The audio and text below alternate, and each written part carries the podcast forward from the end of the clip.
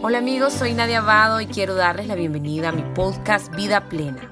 En este espacio, que es también el espacio de mis Facebook Live semanales, estaremos abordando temas de crecimiento y desarrollo personal. Sean todos bienvenidos a este encuentro de amor y de crecimiento. Hola, ¿cómo estás, mami? Muy bien, gracias. Muy contenta de estar aquí tenerte por aquí. Gracias, yo estoy muy contenta. Sé que es una hora inusual. No, tranquila, pero, como queda grabado y después pasa a formato podcast y después le sacamos el jugo a esa sabiduría, a ese material, a todo, todo el conocimiento y la experiencia. Te quiero dar la bienvenida y presentarte Shulamit Graver. Yo después necesito entender bien ese nombre y ese nombre tan exótico.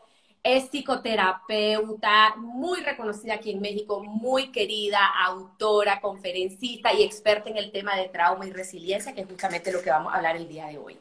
Así que mi querida, muchísimas gracias por haber dicho sí, por estar acá y por todo lo que vamos a hablar. ¿Cómo te sentís?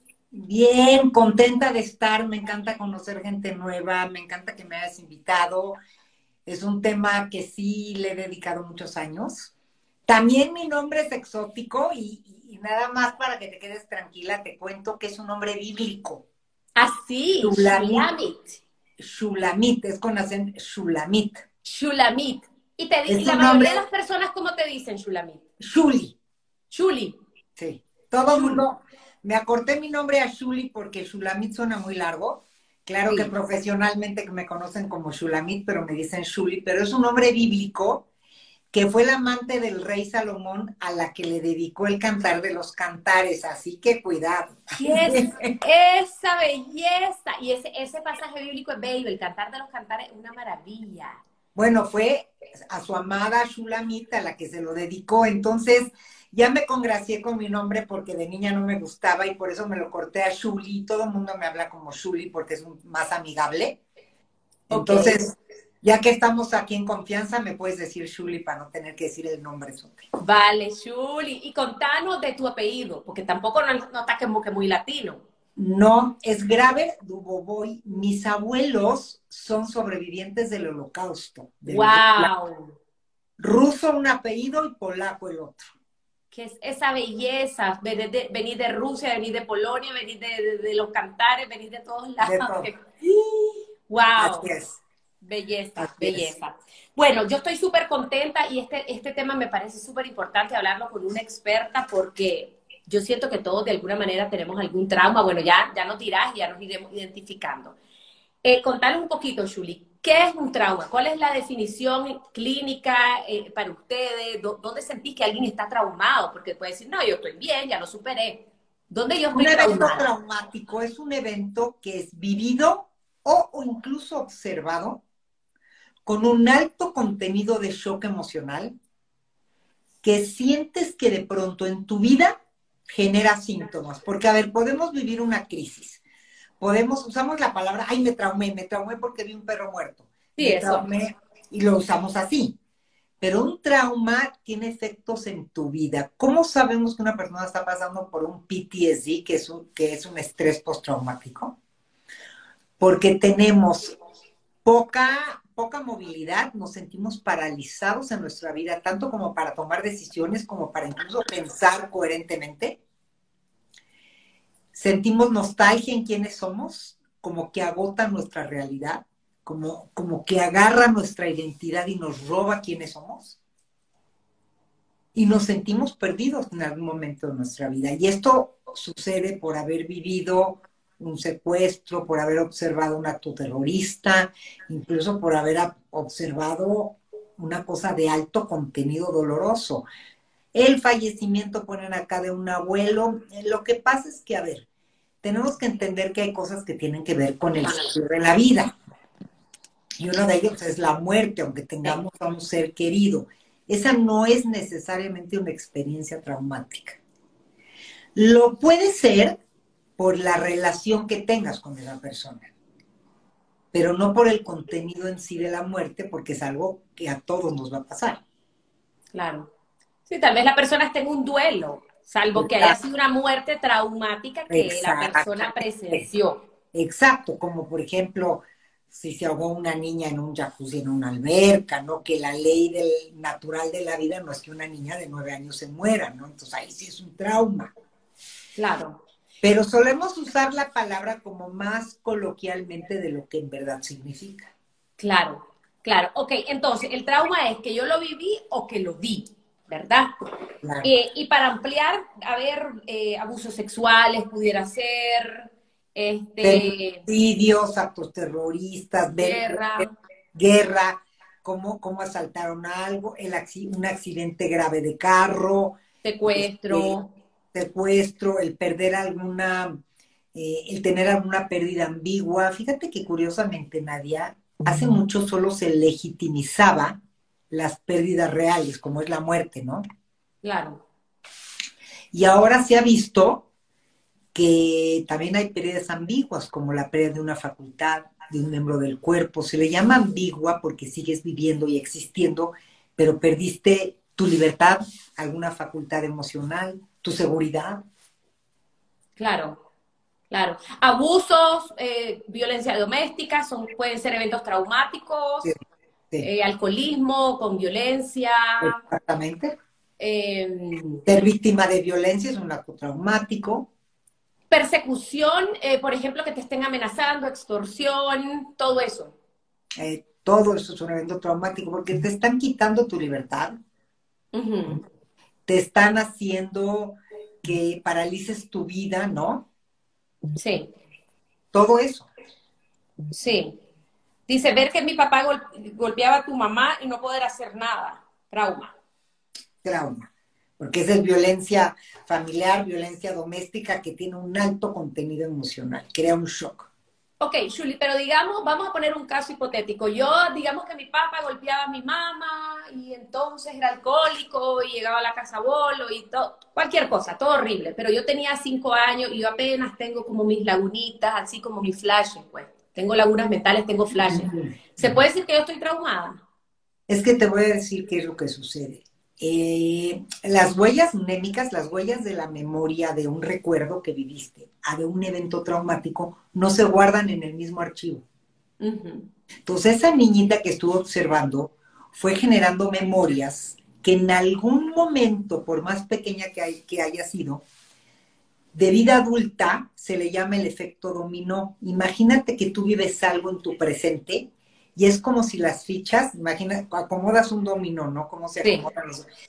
Entonces este momento de hoy echa las fichas para atrás y toca que hay un momento histórico traumático de tu vida y es como si se vuelve a mimetizar y se jala esa memoria. Claro. Entonces, tal vez no creciste toda tu vida, vamos a suponer que a los 10 años, después de 5 años de ver eso, tus papás se separaron, te fuiste con tu mamá, ya no viste más violencia, pero queda un recuerdo, Claro. una memoria traumática, que nunca sabes en qué momento de pronto, cuando ya estás casada y tu esposo un día levanta la mano, tú te vuelves loca y te dice, pero no te hice nada, ¿qué pasó? Es esa memoria de ese, de ese trauma infantil. Ok. Entonces, digamos, podés andar con el trauma, digamos, ahí enterrado, nunca muere. Un día algo te lo va a detonar, pero no necesariamente a lo largo de tu vida, mientras esté enterrado, te está generando síntomas. Exactamente, ¿no? Puede estar ahí como muy inconsciente, pero nunca sabes, por eso es importante trabajar los traumas, porque nunca sabes en qué momento de la vida algún disparador de tu vida de hoy te vuelve a mimetizar con esa historia, ¿no? Claro. Ahora, Julie, ¿qué pasa en el caso, por ejemplo, yo tengo una amiga, que es una mujer como de cuarenta y pico de años, que a ella le, la, la abusaba sexualmente la niñera. Y ella, cuando ella llega a su matrimonio y empieza a tener su vida sexual, no podía. Lloraba, le angustiaba, hasta que un día el, el marido le dice, no, tenés que ir a un psicólogo porque no, no, no puede ser. Cuento corto, ella no recordaba nada, nada, nada. Y en terapia, como en la cuarta terapia que tuvo, salió el evento. Ella recordó, tuvo la memoria de la niñera tocándole aquí toda la vaina. En ese caso, los, los traumas pueden causar tales lagunas mentales al punto que no te acordás. Tal vez no explica bien lo de las lagunas, porque ella me decía, Nadia, o sea, yo nunca en mi vida crecí pensando que la niñera me había abusado hasta No. la cuarta sesión de la terapia. Sí. Así de fuerte. Sí, Te voy a decir por qué, Nadia. El cerebro es un buscador de placer. Hablamos mucho del cerebro como un órgano sofisticado, es un órgano muy primitivo, muy sofisticado en su configuración, pero muy primitivo en cómo recibe órdenes. Y es un verdadero buscador del placer.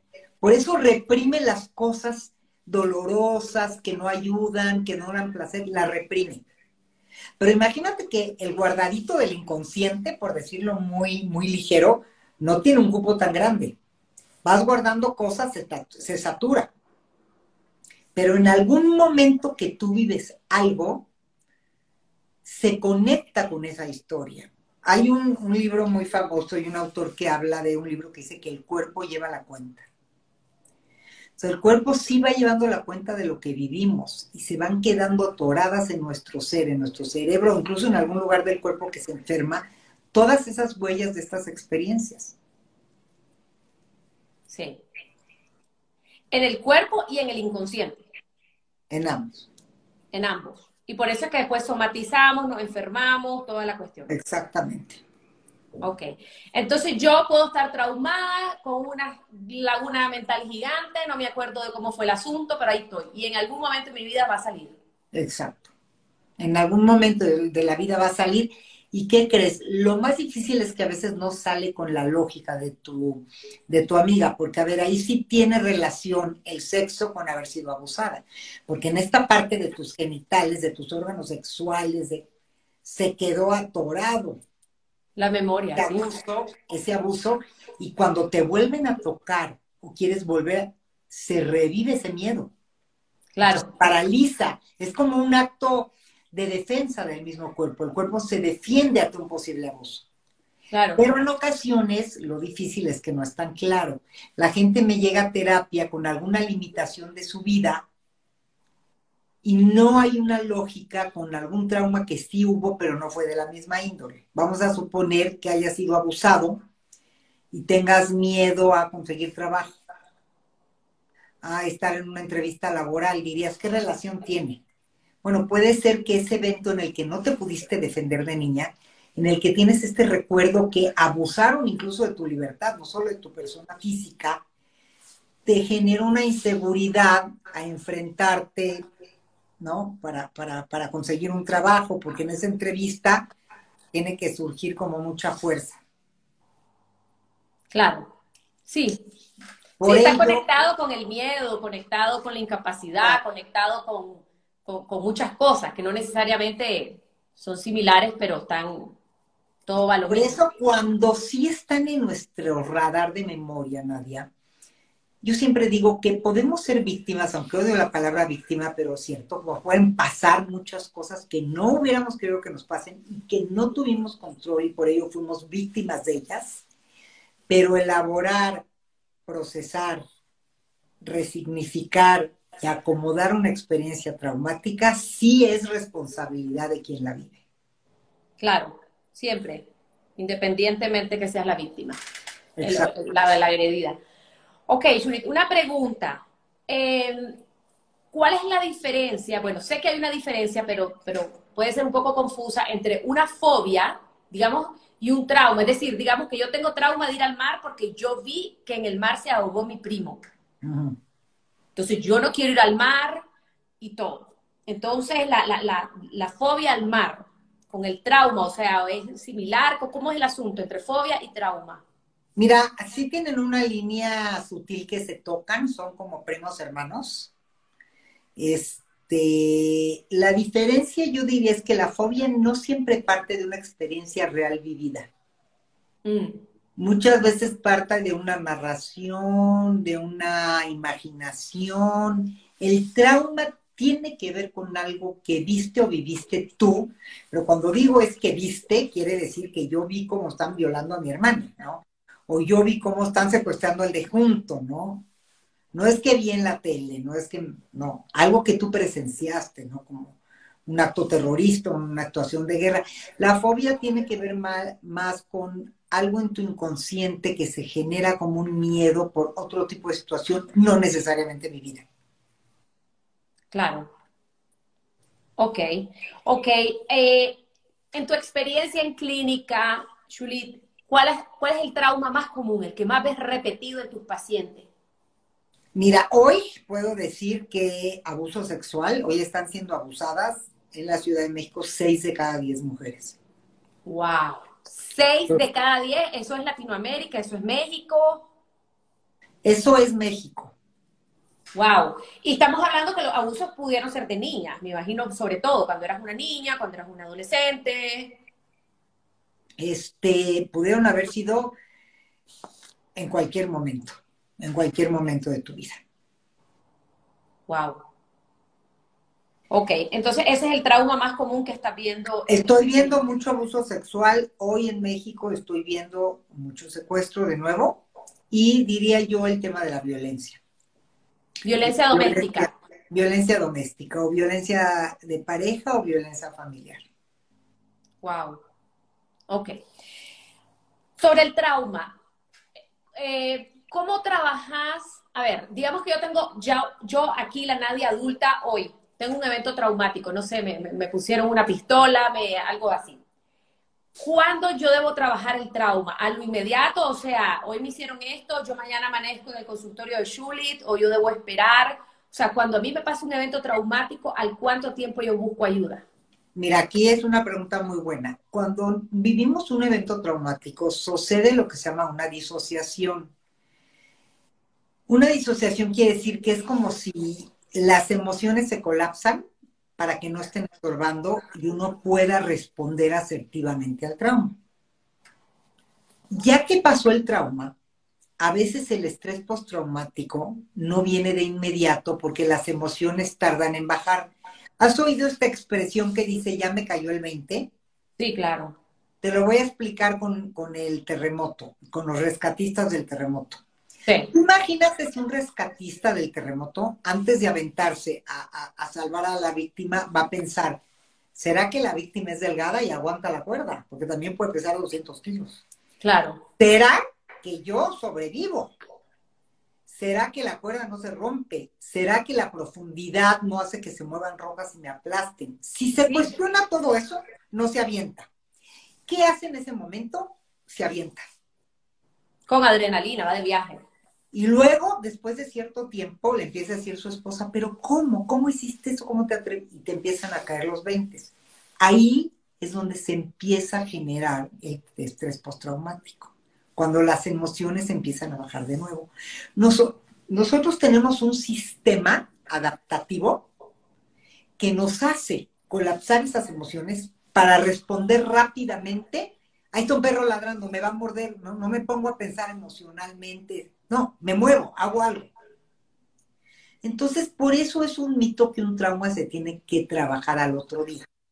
A veces hay que dejar que pase esta disociación, las emociones regresen al cuerpo y es cuando uno empieza a sentirse mal, confundido. Esto puede suceder entre el primer mes y los seis meses después de haber vivido una experiencia traumática. Incluso hay gente que llega desconsolada porque dice, a ver, esto me pasó hace seis meses y me sentí perfecto los primeros tres. Sí, estabas aún en disociación. Hasta que este proceso sucede, entonces es que de nuevo estamos ya en un momento para trabajar el trauma.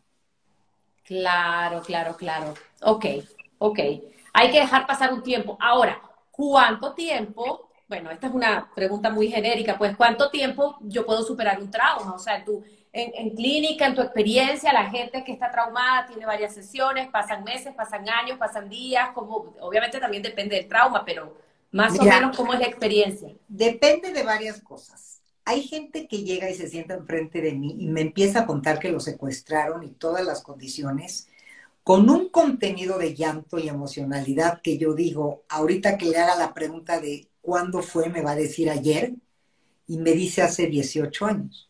Wow.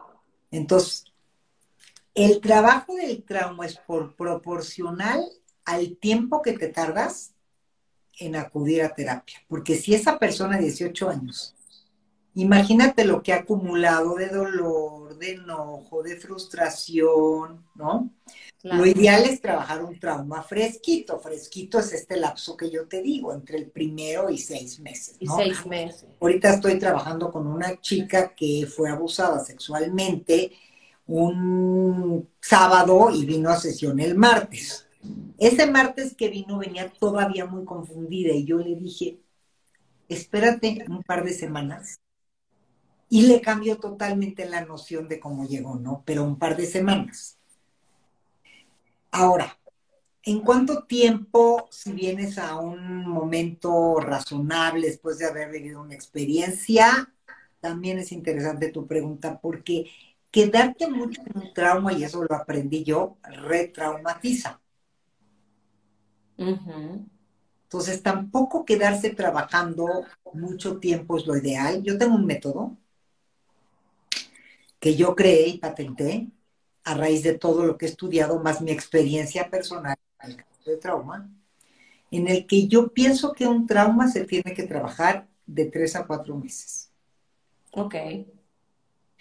¿Por qué? Porque se abren dolores, se abren, o sea, y quedarte hablando de eso es riesgoso. Si te pasas, es como un pastel. Tiene el, tiempo exacto para que el pastel se infle, se, se cosa y quede bien.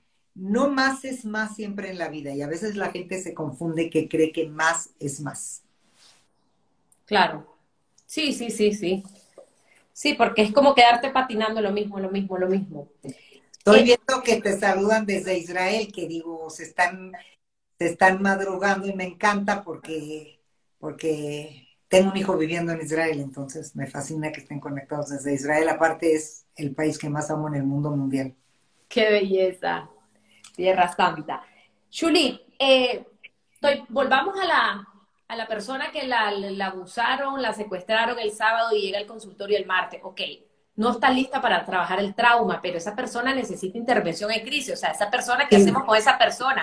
Está con ataques de pánico, está con insomnio, está con ansiedad. Sí, hacemos lo que se llama psicoeducación en trauma. Ok. ¿Qué necesidades básicas están cubiertas? ¿Qué medicinas estás tomando? ¿Qué dejaste de hacer? estás viendo algún psiquiatra, qué, qué familiar te está conteniendo, con quién has platicado la historia. Es como un pretrabajo psicoeducativo en trauma, pero no entramos al trauma en general. Ella llegó el martes y de lo que ella me contó y me platicó el martes y cómo venía, la semana que entra era otra historia. Claro. Y yo lo como que va procesando. Exacto. te vas acordando de detalles, te vas acordando, o sea, todo se te va reorganizando. Exacto, exactamente. Ok. Ok. Eh, Julie, sobre el estrés postraumático, que yo creo que esto es bien importante. Eh, ¿Qué es un estrés postraumático? ¿Cuáles son los signos de un estrés postraumático? ¿Cuándo aparece un estrés postraumático?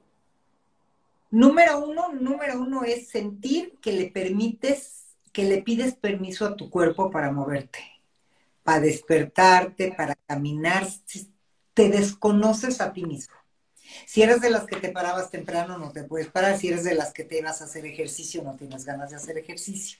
como depresión, Julie, como depresión sería. Sí, sí. Una apatía generalizada hacia la vida, no quiero ir a, a trabajar. Un antisocial, o sea, no se me antoja ver gente. Baja capacidad de concentración, atención. Baja capacidad de rendimiento laboral profesional baja eh, conexión afectiva, más retraimiento. Sí. Esos serían los principales síntomas. Ok. Y a nivel físico también. O, o una ansiedad muy fuerte combinada con una depresión.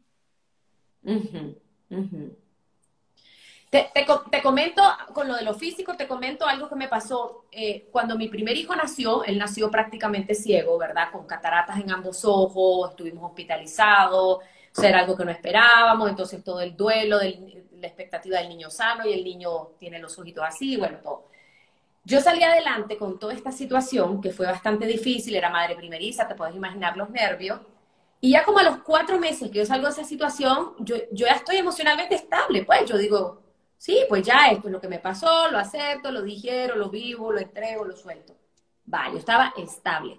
Pero un día, Julie, yo empiezo a tener mareo.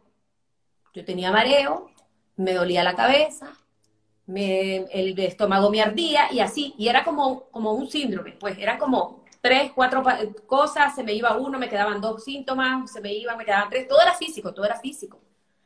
Y pasé así como dos, semanas hasta que me dice mi esposo, no, no, no, andate donde un internista que te vea porque ya no. Entonces me voy, me hacen toda la batería de exámenes y entonces ya regreso con los resultados y me dice el hombre, vos estás perfecta, me dice. Me dice, lo que quiero saber es si hace algunos meses te pasó algo. Y ya yo empiezo a llorar y le empiezo a contar, es que mi hijo no sé qué, no sé qué. Me dice, tenés síndrome de estrés post-trauma, anda, tomate estos ansiolíticos, relájate y ya. O sea, eran padecimientos físicos. Yo creo que como lo del 20, o sea, ya entendí lo que, me pasó. Que no tiene que ver, el cuerpo lleva la cuenta y a veces de pronto tiene síntomas que no tienen relación lógica con lo que pasó. Me duele el riñón, este, una infección fuertísima intestinal. ¿Sí me explico? Sí. Y tienen que ver realmente con algo que viviste que entonces se quedó ahí. Claro. Y es que el cuerpo lleva otra velocidad, o sea, lleva otro, o sea, como dicen, te pasa la factura, te la pasa tardito, tempranito, te la va a pasar. Sí, sí, sí, Fijo. Yo a veces digo, mejor me relajo porque esto me va a costar tres desvelos, tres días de insomnio, me va a costar migraña, me va a costar algo, algo te va a costar. Seguro. Ok, entonces sí podemos decir que el estrés postraumático, eh, eh, además de emocional, pues esa apatía por la vida y todo, síntoma físico. Exacto. Ok. Dicen ahí, como, como dijo, que si puedo repetir, lo acepto, lo entrego. Ok. Esta frase mía, pues, frase universal, ¿verdad? Eh, yo, yo digo, cuando estoy en una situación difícil, suelto, rindo, confío, entrego, acepto suelto, entrego, confío, eh, rindo, entrego, acepto, fluyo. O sea, son, e, esas palabras para mí son como indispensables, pues, para ir viviendo la situación. Te, lo dices a ti mismo para, para poder estar bien. Exacto. Exacto. Julie, pregunta, eh, porque tal vez aquí hay eh, personas que trabajan en salud mental o en algún momento escuchando a un familiar o a alguien. El, el, Ay, me bloqueé ahorita. El trauma secundario. ¿Qué nos puedes decir de eso? Y, vos, vos que has trabajado en eso. Mira, el trauma secundario tiene que ver con un trauma asociado a un trauma inicial, ¿no? Es así como, como, como el subtrauma. Ok. Pues vamos a suponer que tú ves una experiencia traumática y eh, un secuestro, ¿no? Entonces tienes miedo a salir, miedo a andar sola en la calle, ¿ok? Y vamos a suponer que después generas una conducta antisocial porque ya tienes miedo de la gente y de los lugares. Ese sería un subtrauma. Ok. Que es como un derivado de un tronco, un trauma original, digamos que el trauma fuera el tronco y, las ramas fueran esta parte del subtrauma. Es todo esto que se genera de trauma secundario a raíz de un trauma original, que de pronto no tiene relación, pero tú lo relacionas. Y el trauma sí tiene relación, ¿no? estas cosas de, de PTSD, todas estas conductas sí tienen relación con el trauma original. Ok, ok. Eh, sobre el trauma, cuando, no sé, digamos que yo estoy traumada por, porque, por el secuestro, entonces no quiero salir a la calle o por el mar porque se ahogó alguien, eh, ¿la persona debería de exponerse? O sea, poco a poco, gradualmente, o, o, ¿cómo es? Sí, pero con mucho cuidado con mucho cuidado. Hay una cosa que se llama conductas de evitación en el trabajo con trauma, y es que empezamos a ver cuáles son las conductas de evitación que tú manifiestas hoy que no te permiten ser la persona que tú quisieras ser, que permean tu calidad de vida. Y entonces hacemos lo que se llaman aproximaciones sucesivas. Vamos a poner el caso del mar. No le haces a una persona, métete al mar y no te apas. No, no, no. Le haces durante una semana me gustaría que te sientes a mirar el mar. Después me gustaría que nada más metas los pies, que no te llegue el agua más que al tobillo y que la un ratito así. Es lo que se llama. Y tú haces en la sesión lo que se llama una aproximación in vivo. Vamos haciendo un imaginario de lo que siente que podría sí ir haciendo. Por ejemplo, eh, un caso, yo me entrené en Israel, en el centro de de Israel. Había una señora que se había subido a un camión y había explotado una bomba. Wow. Ella había sobrevivido, pero se quedó traumada literal y no se volvió a subir a camiones en siglos, porque aquí hay algo muy importante, Nadia. A veces no tenemos la necesidad. Yo puedes vivir sin meterte al mar. Sí, ¿no? Sí. Bueno, a mí me encanta el mar, pero no es una necesidad básica. Exacto. ¿Puedes vivir sin comer? No, ¿verdad? No. Pero cuando tienes un trauma y no tienes esa necesidad de repetir el lugar, muchas veces lo dejas pasar. Esta señora no se volvió a subir a un camión, hacía todo caminando en bicicleta, hasta que sus hijos se casaron, se fueron a vivir lejos y tuvieron nietos. Y para visitar a sus nietos, entonces es que vino el trauma y la necesidad de trabajarlo. Por eso a veces no lo hacemos de inmediato.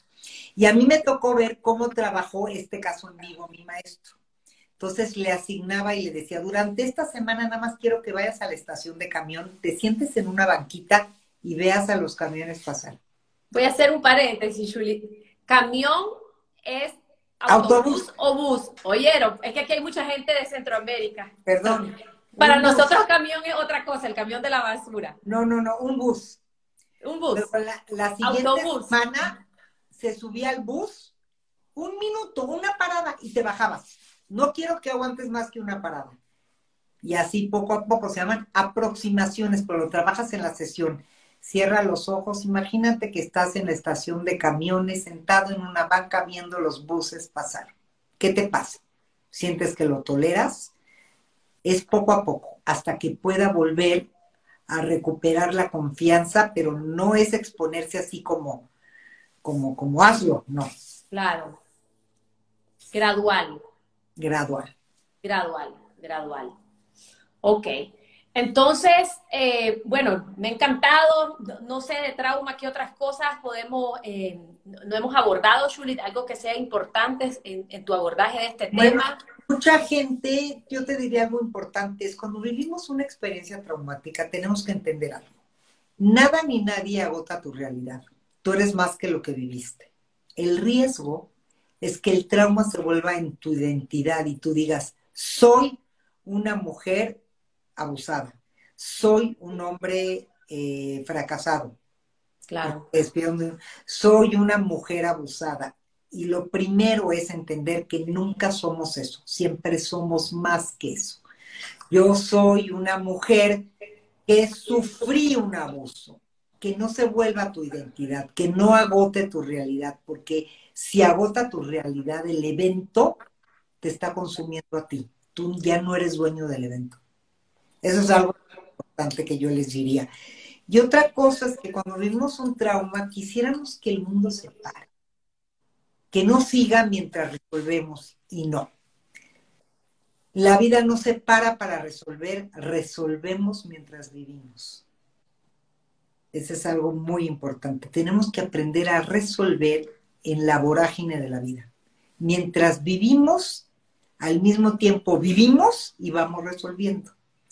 Porque esta sensación cuando algo envive algo horrible es, párate mundo, ya no sigan, espérenme, estoy resolviendo y a veces uno hasta se resiente con los amigos familiares que, como me decía, un, tuvo una muerte trágica de un familiar y al otro día me estoy comiendo un chocolate. Le digo, claro, esa es la vida. Ayer se murió y hoy te comes un chocolate. Esa es la vida. Claro. La vida es un todo, ¿no? Entonces, entender que no podemos parar la vida y entender que nada puede agotar nuestra realidad, que no digamos somos, sino vivimos algo, una experiencia. Sí, desidentificarte de la, de la, del trauma. Y, y Shuri, la resiliencia, que es otro tema que vos trabajás, que va muy de la mano. ¿Cuándo inicia la resiliencia en una persona que está traumada? ¿En qué momento? Nada, a ver, La resiliencia es la capacidad de recuperarnos más fortalecidos de la adversidad, pero a mí me gusta mucho el ejemplo, ¿cómo se dice el slinky? Se dice igual el resortito este que va en el que se abre y se cierra estos resortitos. Bueno, la resiliencia es un, un, este, un concepto que la psicología tomó prestado de la física y es como poder regresar a tu forma original, a esta forma que tú eliges ser. Entonces, para mí la resiliencia es como la parte última del trabajo con trauma que tiene que ver con el sentido. Si esto tuviera un sentido en mi vida, ¿cuál sería? No por qué lo viví, ¿para qué lo viví? Porque ahí puedo encontrar lo que me fortalece, ¿no? Si tuvo un para qué, ¿cómo hoy, para que el dolor tenga un sentido, yo soy una mejor versión de mí mismo? Y, soy una fiel creyente que el trauma tiene que convertirte en una mejor versión de ti mismo, porque si no el dolor de lo que viviste no tuvo. Totalmente. Y, sabes que el ser humano se guía por sentido. Lo que no te hace sentido no lo vas a seguir haciendo. Entonces tienes que encontrarle, y me va a preguntar mucha gente, pero a esta desgracia que viví, ¿cómo le encuentro un sentido? Y yo le contestaría, aún al sin sentido, hay que encontrarle un sentido. Siempre. Totalmente, totalmente. Y es, ¿qué hago con este trauma? Como decía vos. ¿Qué hago con este dolor? ¿Qué hago con esta experiencia? ¿Cómo la voy a vivir y cómo esto puede ayudarme? Bueno, y hay, hay testimonios maravillosos. Por ejemplo, en mi país hay una, una, señora que se quemó en un avión y que a raíz de eso puso una fundación eh, para niños quemados. Aquí en Guadalajara me dijeron esto sí, te digo como, como coloquialmente decimos, me quedé traumada, una, un matrimonio que tenía tres hijos, se fueron a cenar y los tres niños se quemaron dentro de una casa, o sea, me muero. Se le quemaron sus hijos, cuando volvió los hijos estaban quemados, estaban muertos, y ella ahora se dedica a, a, trabajar con niños quemados. Entonces, ¿qué, qué, qué haces con eso? Esa es la última fase de mi trabajo con trauma que le llamo la transformación.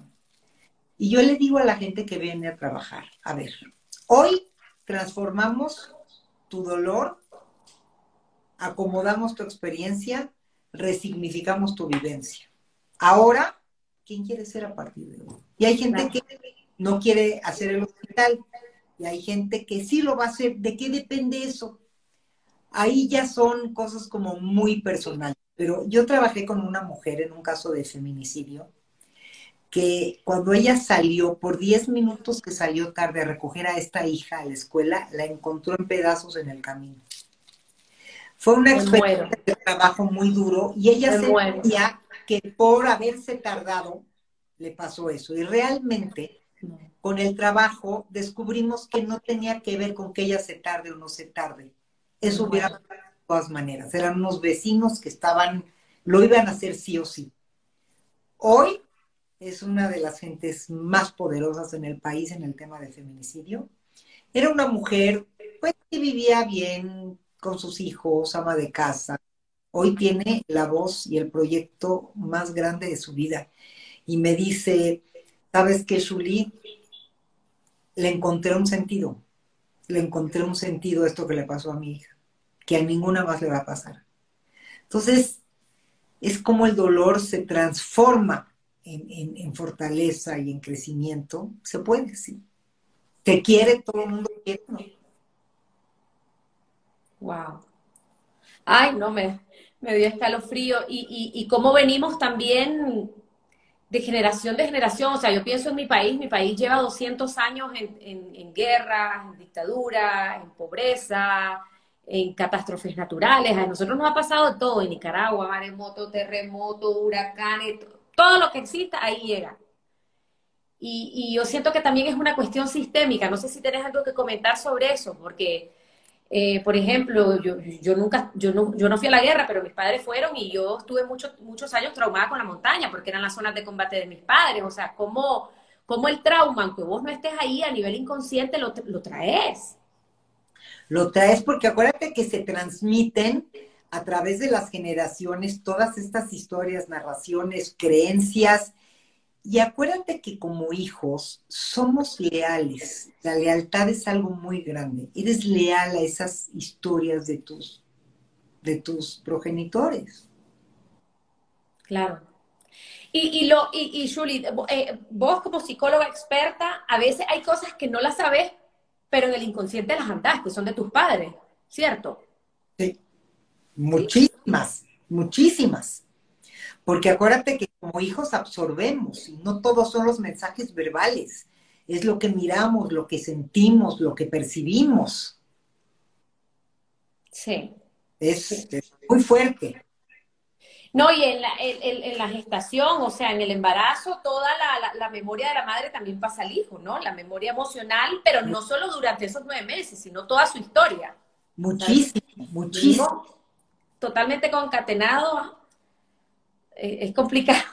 Es muy fuerte, es complicado, pero por otro lado, si me dijeras qué mensaje dejas, yo te diría que sí se puede trabajar una experiencia traumática, pero, pero tienes que querer entrarle al trauma. Esa es otra cosa, eso es otra cosa. La gente no quiere ver hacia adentro porque tiene miedo de lo que va a encontrar, porque no quiero sentir, no quiero encontrarme con eso, mejor no hablo. Yo, por ejemplo, yo tengo una amiga, 43 años, no abusada, y le digo, ya, ya trabajaste tu abuso tiene 43 años, no. Ya no quiero hablar de eso, me dice, no quiero hablar de eso. O sea, no se puede, te tenés que encarar al dolor. Es que si no te encaras, te lo va a cobrar el cuerpo. El cuerpo lleva la cuenta. Y algún día que te enfermes, que te pase algo, vas a decir, pero ¿qué tiene que ver? Tiene que ver con que el cuerpo lleva la cuenta de ese dolor que tú no te atreviste a hablar. Claro, sí, la factura. Ya para ir cerrando, dicen por ahí, hipnosis para trauma, ¿es efectivo? Yo no lo manejo. La verdad no me gusta mucho hablar de lo que yo no sé hacer, pero he oído que es efectivo. Y por ejemplo, en tu terapia, vos llevas al paciente al evento, lo, lo haces recordar, ¿Cómo, ¿cómo lo trabajas vos? Sí, sí, sí lo hago recordarlo, pero así como se lo ha contado a la mamá, la tía, la abuela y a la amiga, no lo va a contar. Yo le voy a dar un lineamiento de cómo vamos a contar la historia para irla ordenando. Porque el cerebro tiene que recapitular un poco como una historia, como una película o un libro, vamos a hacer capítulos, vamos a reconocer las escenas predominantes, las más fuertes, vamos a reconocer los recursos que sí tuviste y lo que sí pudiste hacer, porque en toda historia siempre hay algo que hiciste aunque no lo validas y reconoces. Es como todo un proceso. Claro, claro, con elementos que son importantes y van a ayudar a sanar el trauma. A ordenar la, la información como tiene que estar. Exacto, exacto. Mi bella Julie, yo sé que tenés consulta pronto, ha sido espectacular todo tu conocimiento, experiencia, sabiduría. Eh, las personas que entraron al finalito, véanlo desde el inicio. Julie te explicó qué es un trauma, cómo sabemos si estamos traumados, cómo lo vamos a trabajar. Al final ya hablamos un poco de resiliencia, de estrés postraumático, de trauma secundario. Estamos en una maravillosa clase con una gran eminencia aquí, una catedrática. qué linda. Pues siempre que quieras, es un tema que a mí me apasiona y sabes por qué nada más te voy a decir que toda la gente que me conoce que trabaja un trauma me dice, ¿por qué trabajas con el dolor? Imagínate que yo paso 10 consultas diarias y te hago del feminicidio al abuso sexual, al secuestro. Y entonces me dicen, ¿por qué no eres terapeuta sexual? ¿No será más divertido? ¿Qué, qué pienso? En toda historia de trauma, cuando llega la gente pues, se sienta frente a mí, yo ya vi la oportunidad de porque creo en eso. Qué lindo. Oíme, y no quedas cargada, ya al final del día oíste la historia de la que violaron, de la que secuestraron, o sea, ¿cómo terminas tu día? En la noche te tomas un vino, ¿qué es lo que vas a hacer? Tengo un, tengo un ejercicio especial de, se llama la luz violeta, de que limpio mi espacio, yo me envuelvo en una luz violeta, yo me soy meditadora, hago una meditación especial y salgo de mi consultorio. Nunca salgo sin hacer mi ritual. Abro la puerta de mi casa y estoy lista para mi vinito con mi esposo, para ver una buena serie. Buenísimo. Y no te quedas enganchada, ya tantos años de experiencia, no te quedas enganchada en la que escuchaste a las 10 de la mañana, no te quedas ahí. No me quedo ahí porque sé que yo nada más soy una facilitadora, no soy omnipotente. El trabajo lo hacen los pacientes. Claro, Claro, maravilloso. Sí, sí, claro, y aprendes a desapegarte, aprendes a, a, verlo de afuera con amor y todo, pero... Hay que tocar la compasión. Sí. Pero humildad, ¿me explico? Sí, entiendo, sí, sí, maravillosa, maravillosa. ¿Cómo te quieres despedir, Shuri? ¿Cuál es tu mensaje así para Pues, los que Yo me diciendo que tenemos que ser valientes para enfrentar la vida que nos ha tocado vivir. Porque la vida no es lo que te pasa lo que te define, sino lo que haces con lo que te pasa. Y me atrevería a decir aún más fuerte que creo que solamente el 10% es lo que vivimos, por más trágico que sea, pero el 90% es lo que hacemos con lo que vivimos. Maravilloso. Una gran responsabilidad emocional con nuestra historia. Somos protagonistas, no somos víctimas. Y agarrar ese dolor o ese trauma o eso que hayamos vivido y decidir qué hacer con eso, ¿Qué hacer con eso? desde la resiliencia. Exactamente. Muchísimas gracias, preciosa. Gracias a todos los que han estado por conectados. Gracias. Va a quedar grabado, sí, queda grabado, por supuesto. Compártalo con otras personas que ustedes saben que han tenido sus traumas, sus traumitas, sus traumotas, porque esto es oro en polvo. Un Gracias. fuerte abrazo, querida. Muchas gracias, mucho gusto conocerte. Ya estaremos hablando de más temas juntas. Totalmente. Chao, chao. Feliz tarde a todos. Bye bye. Bye bye. Hemos llegado al final de este episodio y quiero darte las gracias por haberme acompañado. Te invito a seguirme en todas mis redes sociales como Nadia Abado. Desde ahí siempre estoy compartiendo contenido de crecimiento, motivación y desarrollo personal. Te espero la próxima semana.